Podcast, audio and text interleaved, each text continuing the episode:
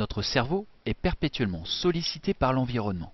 Nos sens captent ces stimuli qui sont traités au niveau du registre sensoriel. Notre inconscient, dans le thalamus, prend en charge ou non l'information qui arrive.